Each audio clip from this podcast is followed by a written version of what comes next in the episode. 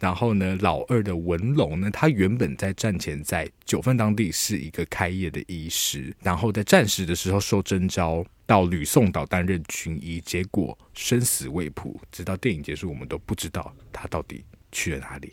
嗯，应该是挂了。是的，应该是蛮明确是挂了。是的，是啊，我怎么我怎么笑出来？我天哪！笑屁，还笑，就是，不要再笑了。因为面对太悲伤的事情，我们只能用微笑，哦，就是用笑声来度过。对啊，天空是绵绵的糖，就算塌下来又怎样的这个心情。好，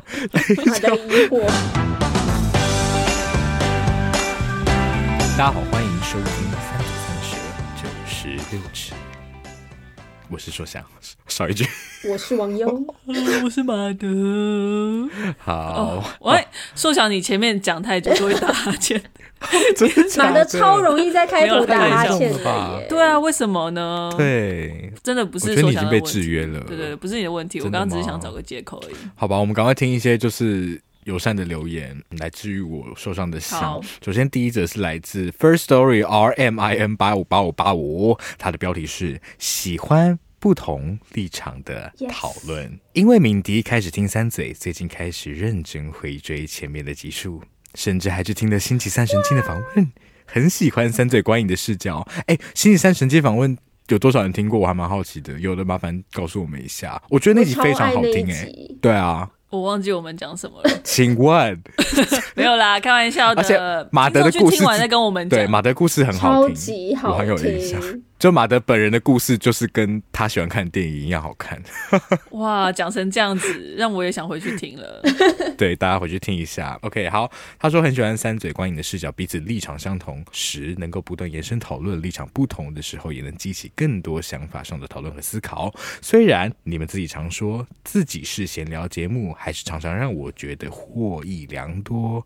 期待你们长长久久持续下去。谢谢哦，也谢谢你，谢谢你。哦，对，谢谢佛祖、嗯、啊，谢谢，对对对，谢谢星期三神经，谢谢星期三神经，真的哦，谢谢大家，谢谢大家，世界好多爱哦，我们三嘴真的是得到很多爱，每个礼拜。啊，非常的感动，被注入。下一则，好，还有一个爱来自于 Instagram 的关于鬼那一集的留言，来自听众的啾啾状，怎么念？这样吗？J U J U A N 啊，啾啾安吧，还是什么？不要再念了，我觉得不要再 念，对，我觉得不要再念。这个都越来越深了。他说：“ 他说很喜欢你们的讨论，我觉得自己对国片的心情太复杂。挂号希望他好，希望他呈现台湾真实的样子，又希望他开放自我成长。挂号没办法像看外国片一样持平欣赏。你们的讨论让我重新想起看一部片可以不带有色眼镜的欣赏。谢谢你们，现在人在日本。”希望这部片也赶快在日本上映，真的，这就是我的愿望。就是我觉得这种好不好？真的，我觉得有品质商业片这很值得推出去的。嗯、对，在亚太地区，对不对？对啊，再然后再继续扩展到欧美地区，真的。祝福台湾国片。这个时候呢，祝福他越走越远。对，也同时也不好意思，因为就是我们的文件上突然出现一些鬼影，他说不好意思是 J U K U A N。谢谢朱宽，朱宽，谢谢你。OK，谢谢你，谢谢你，很抱歉把你的。名字，名字打错又念错，啊，好失礼哦。这也是我们的课题啊！你提到的部分就是看国片的时候，完全是我觉得你形容的很好，那个心境就是我的心境，没有错。我其实觉得自己戴着的是有色眼镜，对，所以我刚刚看到你在小皱眉。但很谢谢你，谢谢。对，那个有色眼镜还是希望它好为前提啦。没错，没错。对的，大家一起加油。好的。今天呢，哎，那在开始之前，在公布今天主题之前，我要讲一个小小的趣事，就是我在二八的那一天，就是我要搭计程车，然后我在等的时候，我就发现啊，Uber 啦，我在等 Uber 的时候就发现，哎，隔壁的一个小有一个小小的石柱，然后上面摆一堆的鲜花，我想说什么东西啊？然后我就走过去看，发现我发现那是一个石碑，上面写着二二八事件爆发地点。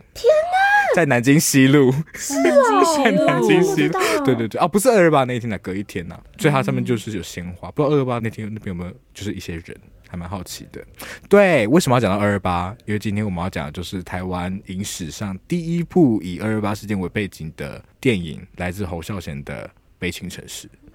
这个时候就要放《悲情城市》那个音乐配乐，哦，可以吗？好，然后我们就可以淡出，拜拜，就离开了，拜拜，拜拜。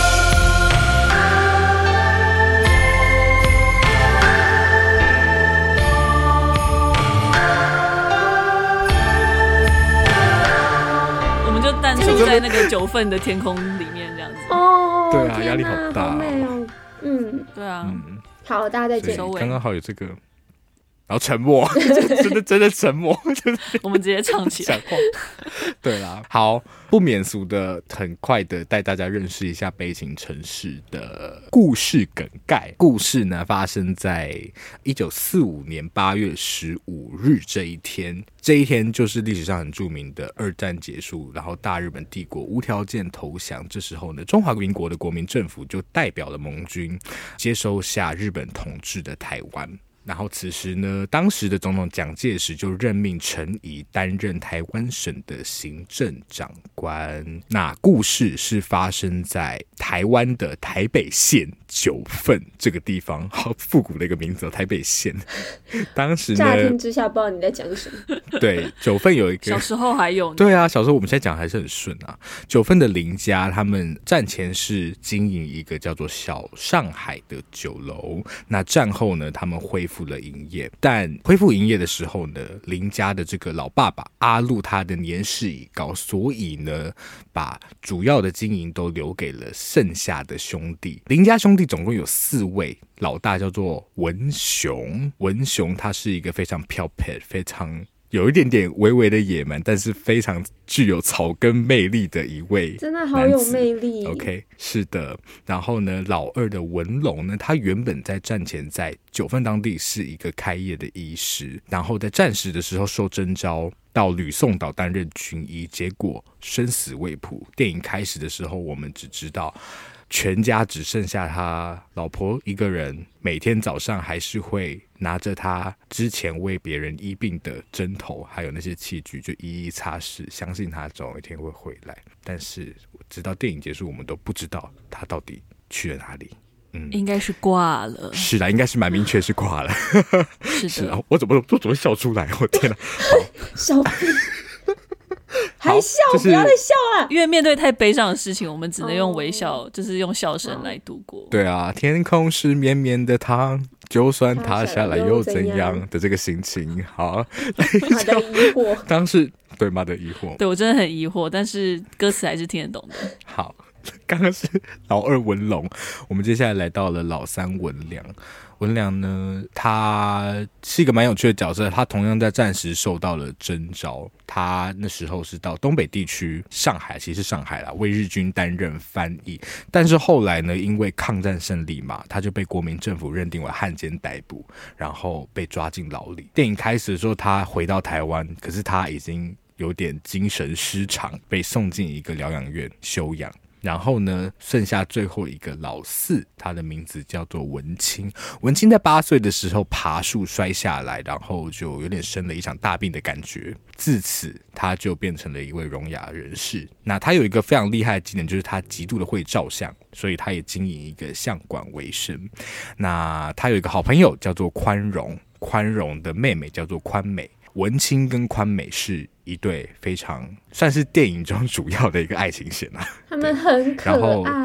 他们是的，大家如果有印象的话呢，北京城市最有名的海报应该就是那一张笑不出来的全家福，嗯、主角就是文清跟宽美，还有他们的儿子叫做阿钱。阿钱是的，所以故事呢，就是叙述从一九四五年到一九四九年国民政府撤退来台之间，林家在这一段大时代的动荡之下所发生的故事。嗯，所以海报会让你以为梁朝伟是主角，他根本不是，真的，真的。哎、欸，其实其实剧本，因为这部片其实有拿金马嘛，呃，演员有拿金马，那时候是。哇，他叫什么名字？陈松勇大哥，他拿下了最佳男主角。我觉得好像有个，我有查到一个小趣事，是原本他们报的是梁朝伟，嗯、但是陈松勇知道之后，他就说：“怎么样，我演的不好吗？”啊、然后片场就家暴，他就家暴了陈松勇，结果陈松勇拿下了男主角，好赞哦！而 且他是用台语，然后呢，再再加那个吗？他最擅长的。我哦，他好会骂脏话，我觉得超厉害的。本色演出怎么可以这么好听？啊、让我想到我阿公，真的，我阿公都会都会把那三个字偷偷藏在他每一句话里面哦，超帅，很有才华哎。对啊，就是很优美哦，不细听听不出来，一细听哎，欸、对 啊，有点问题在哦。好，那这一部《悲情城市》。哎、欸，大家三位是第一次看吗？我是哎、欸，我也是。我算是我记得多年前我去马德加，然后我们有一次有尝试想要看。但是，不知道那一天大家都太困了，然后大概看了五分钟吗？还是怎么样？马德就是是不是就说算了？对，差不多。那个宝宝还没有生出来，我们还没有见到光明，我们就把它关掉了。你说陈怡还陈怡还在讲话？没有，是因为我们前面应该已经看了两部片啊，对对对，然后这是第三部，是是是是是，对，所以就觉得我们休息，好像也不太尊重，对对对，对我们不要这么没有精神的看这部片，我们就把它关掉了。这是正确的，他们做了一个很正确的选择，真的 真的。好，那我们来简。简单的评一下个人的喜好程度，我们不是在帮电影打分说，说我们是评个人喜好程度，大家不要听错。好，一到十颗星，大家有多喜欢悲情城市呢？三二一。九点九哦，好好平均哦，好平均，八点九九跟九点二，其实什么？我其实给八点九是因为它是一九八九年出的片。请问，然后呢？没有，不是对啊，什么意思？没有，因为我觉得一九八九年是一个历史上非常重要的一年，没错哦，发生很多事情的一年。但我觉得我会跟你们差不多，就是九点多多。然后，但我还是想要给八点九，我就是为了要一九八九。好，OK，我们就顺着你。谢谢王优呢？啊，我怎么样？哦，给这个分数九点二啊。对对对，我还在这个节目里，比我合理很多。对，我觉得就是就是喜欢呢。然后我觉得个人不是、嗯、不是因为被那一句话绑架，就是那一句台湾人一生必看的一部电影。嗯，不是因为这样，而是出于真心的喜欢，真的是真心的喜欢。但我觉得，嗯。很大一部分真的也是因为我是台湾人，嗯嗯，没有。我觉得听到那句话会有点讨厌，可是看完就觉得他讲的没错，没错，他讲的的确是没错。嗯，那句话其实也引起了一些争议，哦，对不对？就是光是台湾人这三个字就很有争议了吧？哦，对啦，没错，我们待会可能也会讨论到这件事情。而且毕竟他谈论的台湾人，也就是也不能代表所有的可能不同族群的台湾人，没错。就这一点上可能会有一些争议，我觉得是难免的。没有错。那既然你都提到了这件事情，我们就进入我们的讨论吧。就是北京城市，它真的很多面向可以讨论。但我觉得那时候抓到了一个点，是我看了《Today 看世界》范姐讲说，这部片的原委呢，其实一开始是导演侯孝贤他听到了洪荣宏唱的《港都夜雨》这首歌，然后他其实是想要拍一个很。具有台湾味 （quote 江湖气、艳情、浪漫、土流氓跟日本味）的一部电影，某种程度上有做到，没错。嗯，没错。然后他就把这个歌的概念有点慢慢、慢慢、慢慢，就是历经了非常多的修改之后，扩张成了《悲情城市》的这一个剧本。所以声音在这部电影，我认为扮演了非常重要的角色。那谈到声音呢，其实在这部电影里面有一个非常。你很难忽略的一个设定，就是有极多的族群，每个族群有自己的语言、自己的声音在，包含说，其实我们像刚刚讲到陈松勇代表，就是那个最接近我们的那个本土味的那种台湾闽南本土味啊，对对对，然后讲的一口流利的台语，然后呢，包含说，因为那时候其实外省跟本省的这个情节还是蛮深的嘛，包含其实像陈怡那时候最大的大家来对他不信任，就是因为他不是一个。本省人，嗯嗯，所以像外省的口音，我们也常听到。然后说台语之外，有一幕非常有名，就是他们从台语翻译成了广东话，广东话再翻译成了上海话。然后因为这个时候是日治刚交接给国民政府，所以当然也有日语的出现。这么多的语言，我觉得还蛮有趣的。因为虽然我们现在都会说台湾是一个很多元的社会，可是，在看到那个时候，会觉得哇，那个才是一个真的是大乱斗。好，真的超级很精彩，而且你好像就是每每个人你都会讲一点点上海话，你就会讲一点点日文的那个感觉，还蛮有趣的。对啊，那所以想问一下大家，在这部电影里面，你有没有看到什么你很印象深刻的这种多语的时刻？那这种语言歧义的背后，它又彰显了怎么样的族群关系？我第一个印象深刻的是在医院，然后原本都是使用日语的医生，嗯、然后他们要学习。扩张扩格格语，国语就是尤其是国语，就是外省腔的国语，嗯、就是肚子痛，你那里痛啊？我不知道，我学到我学的超，我我觉得哪有学的超烂的，大家不要骂我，真的。没有，那个真的很好笑，我那时候就觉得很好笑，那个很很简短的一个就是这样带过，然后那时候是谁他谁在对话？是文雄，对文雄跟那个医生在聊医生在对话。的情况，对，在聊文良的时候，然后背景还是有你哪里痛啊，那个那个声音一直在，还是真的不怕被骂、欸。我其实这点就让我想到，在日治时期，其实日本在台湾做了很多基础建设这件事情嘛，然后还有，其实当时很多高知识分子他们必须要接受的，应该说大部分的人都是接受日式教育嘛，那尤其你要当医生，其实都是在使用日语的。所以其实就很好玩，就是政权的瞬间转移，就是也被迫着人民也要跟着去改变这件事情。嗯、就是不到一年的时间，就只是就输了一场战争，你就对，你就马上就要去学那个头痛、肚子痛什么的那些东西。这一点就是因为我阿公和我阿嬷。他们都是在日治时期出生，我阿公阿嬷也是，是吼，对啊，就是我阿公是民国二十年出生，然后我阿妈是二十五年，就是去想象他们从小到国中或到小学的时候都是接受日语教育的，嗯、但是就我印象很深，也是那时候之前听我阿妈讲她小时候的故事，然后就是她，你看，她二战一结束，她就必须要去学完全不同的语言，当然是就是她可能过去没接触，因为她毕竟她可能就是用台语跟日语。其实我在想的也是说，有多少人可能在这个学习阶段这样的中断，可能他应该说他有可能成为跟他现在完全不一样的人，嗯，就是他可能做完全不同的职业，或者是你知道吗？他或者是他可以接受到的思想是完全不同的，只是因为毕竟我们都是大时代中的小人物嘛，就是我们能够操控的东西就就没有那么多，所以就是这样一个转变，其实。我们现在来看，就是我们知道说，哦，就是我们经历过那段时期。可是，当想象到说真的有人人是这样子经历过的时候，就会觉得，我不知道怎么想那种感觉。就是我觉得我们可以试图想象，但是其实会无法去理解这件事情。就像可能今天突然要你切换，叫你学日语，全都要学日语来来去学习东西或什么的的话，我觉得。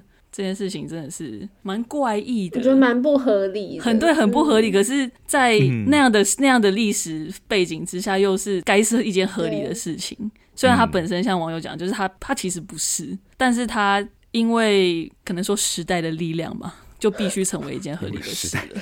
所以我才加一个时代的力量。谢谢你，嗯，可以理解。对我，因为你讲到这个，会让我想到之前在上。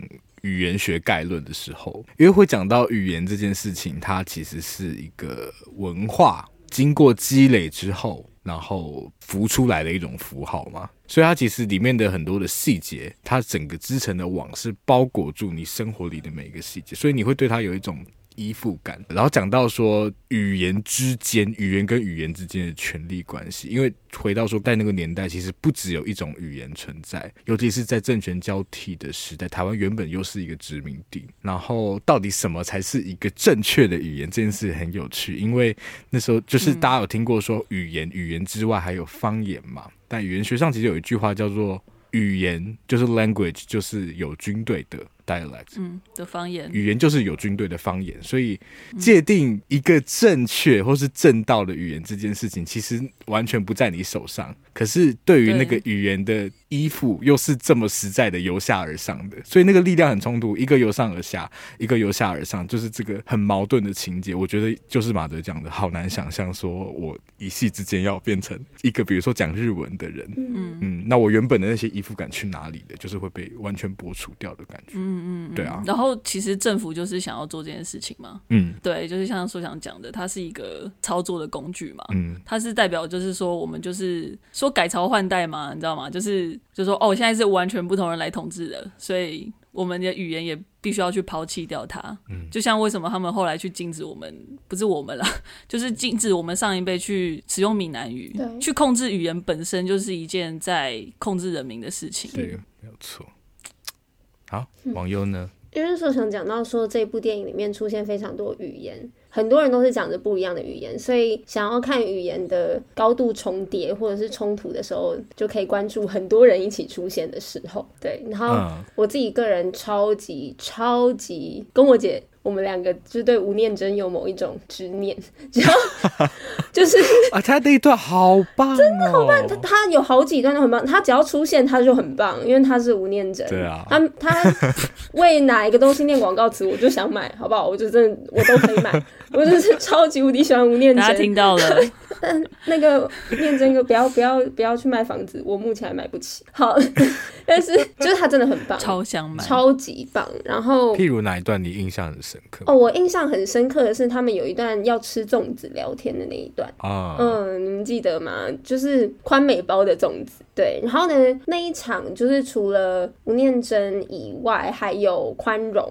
然后嗯，其实蛮多人，但是重点人物我想要讲的，讲外省话、外省国语的是何记者。所以呢，大家都是用呃闽南话在沟通的时候，他就用了外省腔的国语来回答。然后呢，提到说知识分子会出问题，嗯，因为他们原本大家在讨论说，哦，陈怡做的怎么样？哇，做成这个样子。然后呢，物价一直涨啊，然后薪水一毛都没涨。那讲一讲。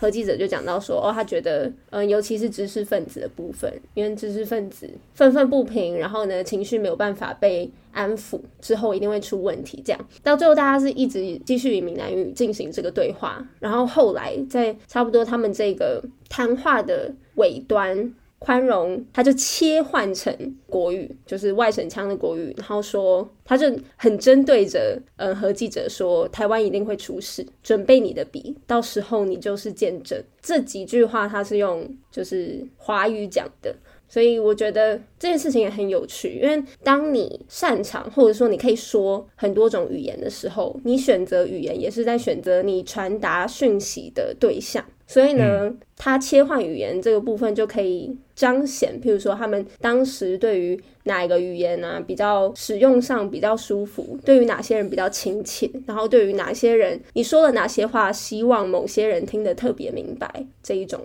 嗯，我觉得就是很有趣的部分。然后这个真的就是要很细腻的，就在剧本上，我不知道他们是怎么，可能是在剧本上原本就写好的，或者是可能大家当场去嗯磨合出来的，我觉得都很不容易。嗯，哎、欸，我其实有点想买这本的这个电影的剧本书，可是我听说很多场都是演员只知道那一场发生了什么事，但是没有拿到台词。嗯所以是即兴的，嗯，我觉得可能很多人那么顺也是，比如像第一场他们就是呃那个爸爸爸在跟文雄在讲那个谁来拍照，那个就是完全是即兴的。我真的也超爱爸爸，真的，真的超夸张的，爸爸他很会碎念，我超爱他。他在那边骂那个文良，就是出去跟人家打架，说哦你血流成这样，你跟我们喝垮，然后整段那爆整个爆炸念。他在练练练练风尘的爸爸也是他，他也超级会碎碎念。那个阿公啊。阿公啊！哦，对了，阿公啊，阿公，阿公，阿公超会很可爱，对啊。好，所以关于语言的部分，我觉得另外一个可以观察的部分是，我们想到二二八会很明确知道它是一个冲突，嗯，甚至是省级之间的冲突，本省跟外省。但你会发现，其实可能很多人是有一个，就是那个时候大家都是有一个双声道的，甚至三声道，所以你是有选择的，而且这沟通其实是有发生。所以我觉得他其实会提醒我们一件，就是你知道，在看到冲突后面，其实这个真实的有血有肉的脉络之下，不是每个本省人跟外省人都是一个完全对立的那种关系。对啊，我想讲一件事情。哦，好。就是侯导把这么多语言放在这部片里面，我真的非常非常欣赏。我觉得光这一点就比史蒂芬史匹柏厉害了。Oh, 我们下礼拜嘉宾，他躺着也中枪，但是对，我们下周要讲他。没有，我觉得史蒂芬史匹柏真的很很强，他是一个很厉害的导演跟说故事的人。但我最受不了的就是他语言的运用。就像是在辛德勒的名单里面，所有人都是哦，明明就是德国人，但是都操着一口有德语腔的英文，对，或者是战马里面，就是那匹马，他去了很多不同的地方，但是到哪里大家都是说英文，就顶多说一两句可能不同的，就意思一下，但是大家都是哇，英文都好流利哦，全世界都在说美国话。对对对，然后。其实我们之前在谈那个永恒族的时候，我们有讨论到这件事情嘛？对，对，就是就是，其实这个就是好莱坞一个蛮为人诟病的地方，就是以英文为中心的世界观。其实刚刚书想要讲到，就是说有一个正统的语言。我觉得为什么美国的文化输出这么强？我觉得语言当然就是一个，也是很大的一部分嘛。就是他把全世界都变成是好像是他的一样。所以回到悲情城市，就是。语言的差异，我们前面讲到说，其实它的确是很尝试冲突的来源。毕竟我们人要起冲突实在是太容易了，更何况是有一个语言隔阂让我们无法沟通的时候，就更是容易。但是这也是让我们就是这么丰富的原因之一嘛。这部片呈现出这么多语言，其实是一个反向的，就是它是一个去中心化的东西。嗯，但是同时这个去中心化、这个多样性或者是丰富性，它也是带来让我们。很难找到一个身份认同的其中一个原因，这就是丰富必然带来的一个困难度。就是我们之前在好人总是自以为是有谈论到的，就是为什么通常右翼的人他们比较容易团结在一起，因为他们的目标就是比较单一嘛，比较明确。可是因为左翼的人可能就是比较在追求一种包容或者多元的东西，可是那个东西是。比较难去有凝聚力的，嗯，我觉得这也是跟我们对，就是这这就是很难的东西。然后这也是多元的两难，对，然后这也是我们到现在还是在面临的一个难题。没有错啊，哇，非常好的补充，谢谢马德。谢谢。所以其实光语言这件事就可以看到，我觉得这部片蛮蛮底层的一些逻辑。我还蛮喜欢的、嗯、这个，同样是像马德讲的，洪绍升把这个部分给彰显出来。嗯，而且除了这个部分以外，还有因为刚有提到四兄弟嘛，四兄弟里面其实有一位是聋哑人士，所以这个语言也包含了无法用惯常的方式使用语言。刚有提到沟通失效。这个的沟通隔阂，想必又是难上加难，对不对？那所以文清他作为里面唯一的一位聋哑人士，他为这部片其实带来了一个形式上的一个特征，就是有很多的字卡，因为他都是通过手写在跟其他角色做沟通。除此之外呢，我们也会听到这部片。它有很多的话外音，也就是不是发生在不是镜头里面正在发生的事所传出来的声音。比方说，最明确就是一开始的时候，文雄跟他老婆，老婆在生产，然后此时我们一直听到有一个话外音，他是陈怡在呃宣布，是陈怡还蒋介石啊？完了，哎，是日本，是日本人。我想说，好像是日文，是日文，是日文，是在宣布一九四五年。日本政府战败，然后要交接政权的这一件事情，所以就是不只有多元的语言，还有话外音，还有沉默，有这么这么多种的声音，我们要怎么去看待呢？你们觉得这些刚提到的沉默与话外音为这部电影带来什么效果？我想，可能我讲沉默的部分，我对沉默的地方很有感觉。嗯可能那个时候看字卡，时不时会想起《花样年华》，很没有关系啦，只是只是真的会、哦、有，真的有，我也有，我也有两部使用字卡都使用的很好的电影。对，我觉得这一部电影，呃，文清的这个安排真的太巧妙了。然后文清用字卡写字来表达的这件事情，我觉得在这个电影里面扮演了非常多的功能。无论是他有时候会带到大家的情况是怎么样，或者是这个媒介其实是他跟宽美情愫发展很重要的一个招式，不是招式啦，但就是招式。对，他们两个就是感情升温一个很大的因素。然后我觉得最让人印象深刻的当然是那些理念的传达。我觉得这是一个非常聪明的安排，就是那些话不经由别人的口来说，好像我们很第一手、很直接的从亲自说出口的那些人那边得到讯息。对，然后那些字就是像是“生离祖国，死归祖国，死生天命，无想无念”这一种字这样打上来，就是那时候你就真的可以感受到所谓。无声胜有声的境界，嗯，因为它真的就是那么伟大、那么真实的摆在你前面，然后感觉没有一个更好的方式可以说，然后不知道谁有资格说。那时候心里所感受到的就是我觉得用用这样的方式来表达，真的会使人印象深刻。然后那种全场安静下来，然后大家想着同一件事情的那种感觉，我觉得对，就是无声胜有声。嗯，是。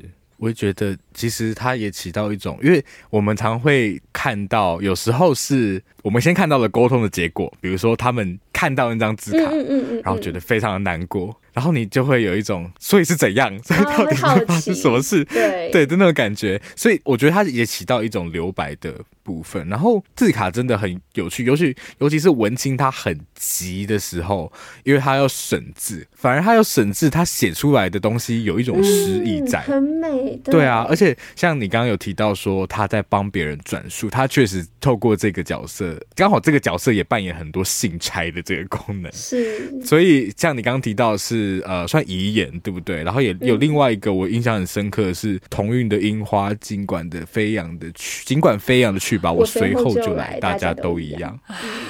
啊，讲到日本的那种樱花道，我也是觉得哇，好触动人心哦。而且这种东西它本来就是很书面语，它出现在那个字卡上，反而有一个那个视觉上的美感也服务到了，然后也不会让你觉得哇，好硬写，完全不会。嗯，而且这些东西到底要怎么念出来？我觉得根本就就是不可能，就是要诗歌朗诵，真的不行。对啊，所以这个安排真的很聪明。嗯嗯，是。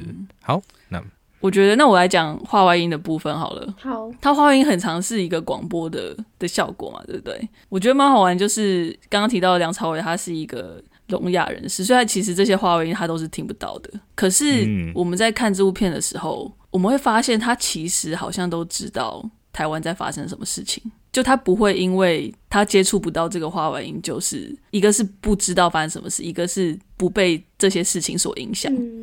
我觉得这可能有某一种象征性，就是不管你是可以很直接的得知资讯，或者是你是否认为你是会被影响的。如果你在这个悲情城市里头，如果你在这个岛屿上面，你都是会。被这个国家、嗯嗯、这个地方的一切一切所影响着的那种感觉，我觉得其实真的，就画外音跟沉默好像是一个可以连起来的话题。对，因为对，就像是在文青的世界里面，它周围发生的一切都好像是画外音。可是，比如说，我记得有一幕蛮，就是他们在二楼喝酒，然后众人唱的九一八事变的歌，然后唯独文青一个，他其实听不到大家在唱什么，所以他没办法跟着唱，所以他就是一个人在后面，就是默默的 在吃饭那感觉。其实文青在这个。电影里面，我觉得扮演了一个像马德讲的，他好像是比较不为所动的那一个观察者。然后他的龙跟雅这件事情，我觉得确实有一个象征意义在。尤其这部片很有趣，是他想要以二十八事件为呃一个很大时代背景，可是他却选了九份这一个山村作为剧情发生的地点，嗯、因为就会有一种，就像马德讲的，就算是在这个山村里面的人。也无一幸免，那你就可以想象，你可以回推在那个台北城里面，在他们口中发生血淋淋凶杀的那个地方，到底有多么的惨烈。然后文青其实也是他站在所有的角色之外，但他同时也只能在里面。他没有办法真的站出来，就是虽然他有一点被大家排出来，可是他却他却只能站回去。我觉得他他的职业是一个摄影师，也有这一层的意义在，就好像他在旁观，可是他其实电影的最后，他是帮自己拍了一张全家福嘛，他终究是站回那个镜框里面去了。嗯，对啊，嗯嗯嗯，是的。好。对，他也是想要回去的。对啊，就是他也是做了这个决定要回去的。对，我那时候看到有一张字卡，嗯、就是文青那个时候在跟宽容沟通，文青想要留下来跟宽容一起，然后他就写说，反正他就是在监狱里面已经决定了，他要为他。呃，死去的朋友而活，就是他一生已经因为这件事情完全不一样了。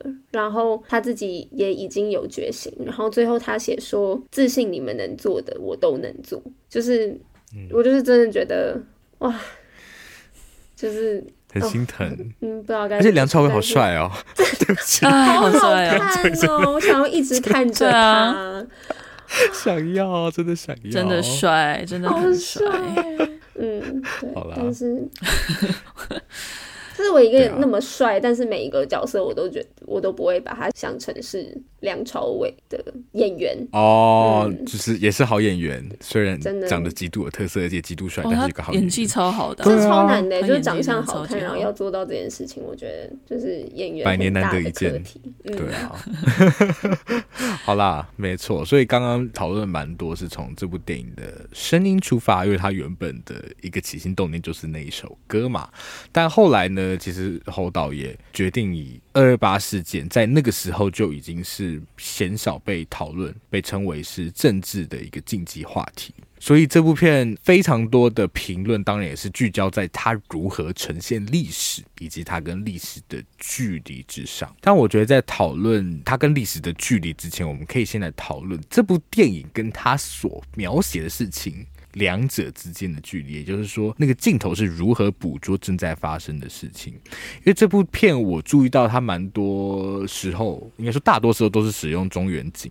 然后长镜头很少的运镜，有的运镜它都是我觉得刻意留一个蛮粗糙的感觉，那种震动在。所以呃，然后有一些蛮有趣的时刻，譬如一个很有名，就是在文雄他被枪杀之后，立刻接了一个空景，然后就接到了他的告别式上。这样，那大家觉得这部片？这个镜头，你们会同意它是有个有距离的感觉吗？那视觉上起了什么样的效果？有没有什么印象深刻的画面呢？虽然我没有看过侯导大部分的电影，但是在看过他的作品当中，他都蛮喜欢用这样的方式来诠释他的故事。对，然后我自己个人也非常非常喜欢，就是这种中远镜，嗯，还有长镜头。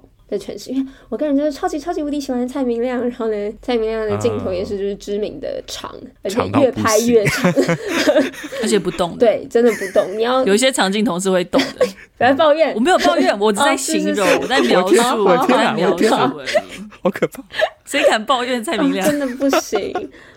对，因为一定的镜头的距离就会让画面看起来空间更大。我觉得就很直观的直觉来说，我自己认为啦，脸的特写是最具所谓电影感的一个镜头，就是不是手或者是任何其他东西，是脸的特写，因为它就是对。当电影里面不出现这样的画面的时候，我觉得就拿掉人脸特写的时候，就是一个比较把所谓那种很夸张的戏剧性拿掉的时候，我自己觉得。也就是让整个故事更贴近写实，嗯、呃、的一个蛮直接的手法，对，蛮直接的手法。嗯、呃，我自己印象很深刻的一段是那时候文清带宽容回家，就是要帮忙处理呃文良关在监狱里面这件事情。对，然后那个导演那个时候是把镜头摆在有点像是餐厅吗？总之就是那个镜头和演员群之间隔着一个餐桌。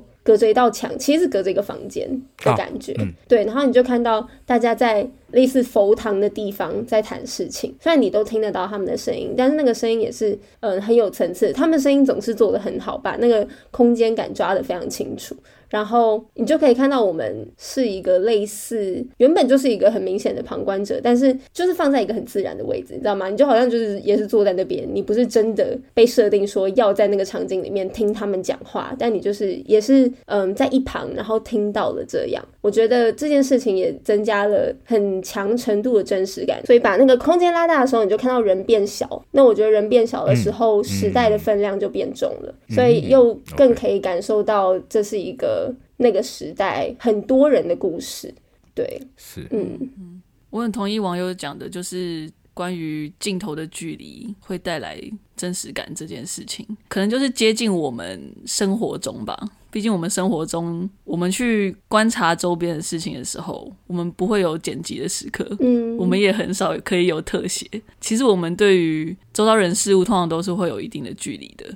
你要跨越那个距离，通常是你真的非常亲近的人才会走入别人的那个距离当中。可是，当你是在看一个不是属于你，呃，是这一家人的故事，你就是在看这一家人的故事。他没有试着要把你放入这一家人当中，对，你就只是一个观者，嗯、你就只在看他们发生什么事情而已，就这样子。什么事情重要你自己决定。嗯，然后我很喜欢他电影的一个部分，就是目前看《童年往事》《恋恋风尘》，发现一件事情，就是他的片带来的感觉是一种，这只是人生中的一个插曲而已，就是说这只是人生中发生的一些事件，但是这个片结束之后，生活还是要过。所以像那个文雄死亡之后立刻接空警这件事情，嗯，其实就是这这是一个这么重大的事，可是其实宏观来看，它也只是一个。你知道吗？对于这个家族已经是这么冲击的事情，但是他还是以这么轻描淡写的方式就这样带过了。或者是像梁朝伟，他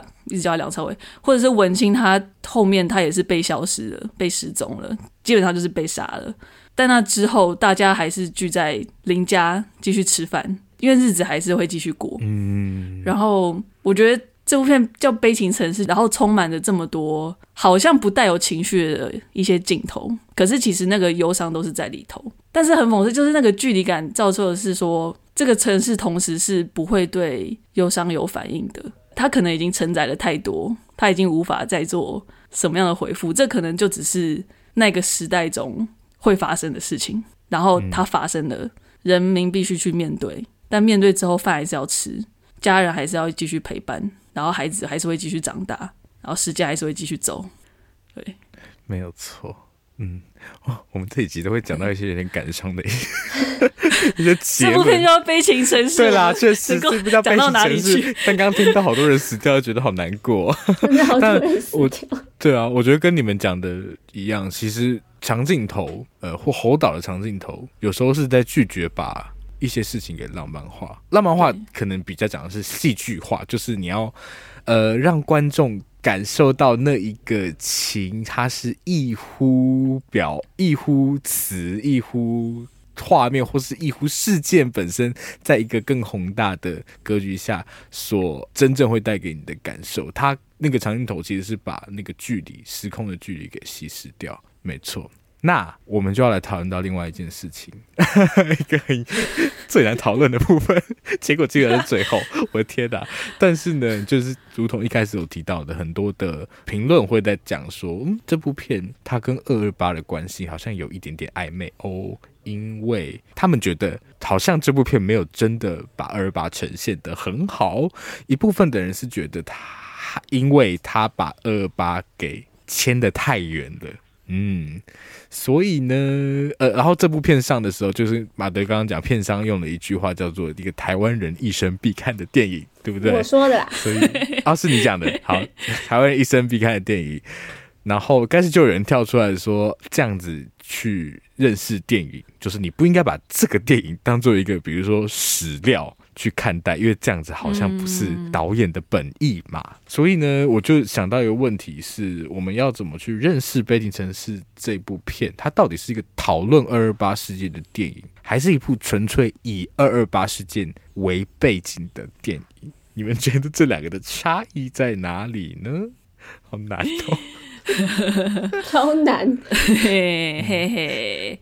我觉得它就是一部以 二二八事件为背景的电影。我也这样觉得。嗯，那么两者的差异在哪里呢？我觉得如果你就是在讨论二二八事件的话，它就是一个很重的东西。就是我说以侯导的角度来讲，我在乱猜测，我干嘛以他的角度来讲？但是我觉得他不会做这种，我觉得他不会做这种事情。嗯，就是二二八是一个。我们才刚过完二二八纪念日嘛，我们在录的这个这个这个时候才过了两天而已。对，但是有多少人真的清楚？像我自己，我也不觉得我真的清楚那时候发生了什么事情。我真的完全不清楚，每次都要再回去查一次。对我来说很，对对，因为就是、嗯、甚至到现在，我那时候到底死了多少人，真的是众说纷纭哎，从数千到数万都有哎，对，到底有多少人，我们真的也不知道啊。所以说，真的要去谈论二二八事件，到底要怎么谈？你是要去做一个做批判吗？我觉得这好像是一件太过直接。然后我们之前其实常常讨论到，当你太想要有批判性的时候，你反而会失去那个批判性。嗯，其实这部片当时我记得有有人说它不够。扩张扩政治嘛，或者是像前面讲，他不是，我觉得他也没有想要当一个当一个史料，我觉得他并不会认为说，哦，我就是在还原历史的感觉。他把二二八作为其中一个背景，但他也不只是讲二二八，他其实是讲一九四五年到一九四九年这段时间，二二八只是在这几年之间发生了一件事情，但是这几年之间到底多么混乱？改变这么巨大的一个时期，到底发生了多少事情？我们真的很难去想象那时候的人，他们要怎么去面对这么荒谬的情况，他们彼此之间要如何磨合，就是一件很困难的事啊，对啊，应该怎么讲啊？历史它也是有观点的啦，对，就是我觉得当你讲历史的时候，你很难没有立场，但是你讲故事的时候，你可以着重在感受上面，所以。它叫悲情城市，就是它只是要跟你说，这是一个很多人受过伤的地方，嗯，然后那是一个很多人受过伤的时代，就只是这样。所以我觉得这是那两者之间的的差异。对啊，我觉得这个话题说实话真的很难，因为它其实是一个就算定义问题嘛，就是历史电影这件事情你要怎么定义？嗯然后我自己会想到的是，我那时候会想说，到底有没有办法找到一个一条线去切分？比如像《客在》好了，你不会说它是那个在讲同志运动发迹的电影嘛？对不对？那我觉得有两个点，第一个当然是因为那个分量太小了。这是一个，就是马德讲的，就是二二八只是那个时代的一个事件，所以那个分量比例的问题。但比例问题，它就是一个堆多的悖论。你到底什么时候叫够多，什么时候叫够少？我觉得刚好《悲情城市》就是处在一个有点暧昧的阶段，所以大家会有这个疑惑。所以分量是一个。第二个是那个事件本身到底有没有在角色本身的成长的弧线上留下一个足够重要的影响？然后我们再看一下。嗯客在话，客在话就是没有吧？为什么这一集会出现客在？我不知道，我刚我刚脑中突然，我不要逼我，我突然冒出这个例子。但我们回到悲情城市，一样是悲情城市，它有一个有点暧昧的部分，是它其实就是二二八有没有在角色身上留下很重的痕迹，确实是有的。但是只是这样吗？就是它其实有其他大时代的阴影在，所以它很。就是他真的是认真处在一个很暧昧的阶段，嗯，就是以假设我刚刚那个定义是成立的话啦，对啊，好，王优呢？你觉得呢？我的看法跟马德很类似，我可能举实例来讲好了，不知道大家有没有看《流麻沟》？哦，还没，哦、对，我也还没。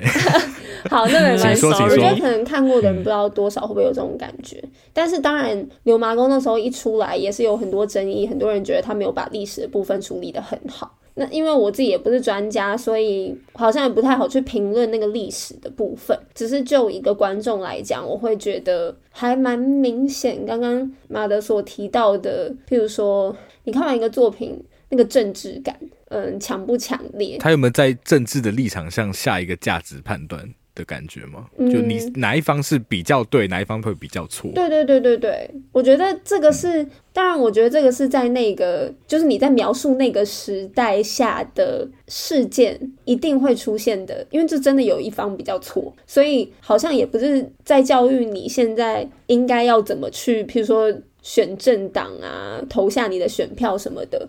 我觉得，当然也就是。跟马德讲的一样，你就是在以某种立场去学习历史。当然，我觉得某一些部分的确就是蛮确实的，有对有错。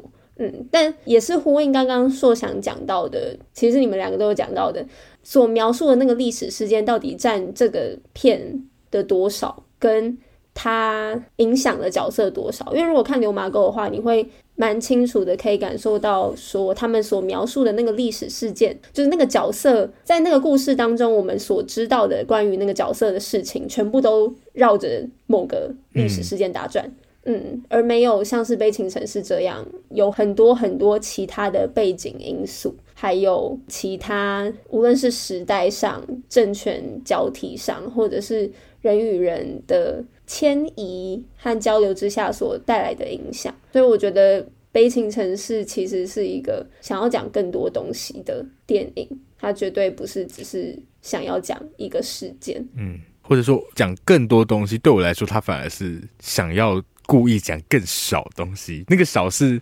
他刻意退回到一个小家庭，让你有距离的看这件事，嗯、不想要告诉你太多只是二二八的部分。嗯嗯嗯嗯嗯。嗯，但是因为那个年代就是太复杂了，所以当你只是放一个小家庭，其他的东西还是很自然的流泻出来了。嗯，就是你本写的好，他、嗯、那个时代 痕迹就是会在他们身上作用，没有错。嗯、好哇，所以我们算是一个有共识的结尾吗？这样算是，但是我们今天有不同立场的讨论吗？不知道哎、欸，今天有吗？今天好像不算有哎、欸。可是我们有不断的延伸，不断的延伸，对不对？那如果听众这边有不同立场，当然很欢迎你们，就是温柔的提醒一下。哎、欸，之前不是很喜欢那种辛辣的对待吗？对啊，不知道哎、欸，这个上的时候应该应该大家已经吵完了吧？还是只有我就是童文成在吵？不知道。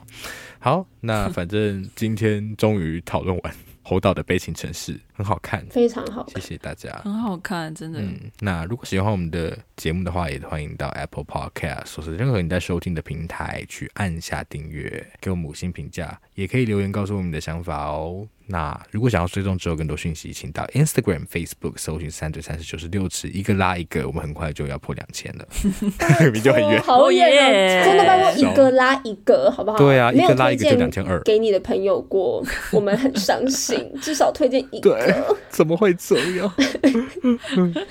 好了，好，谢谢，谢谢，拜拜。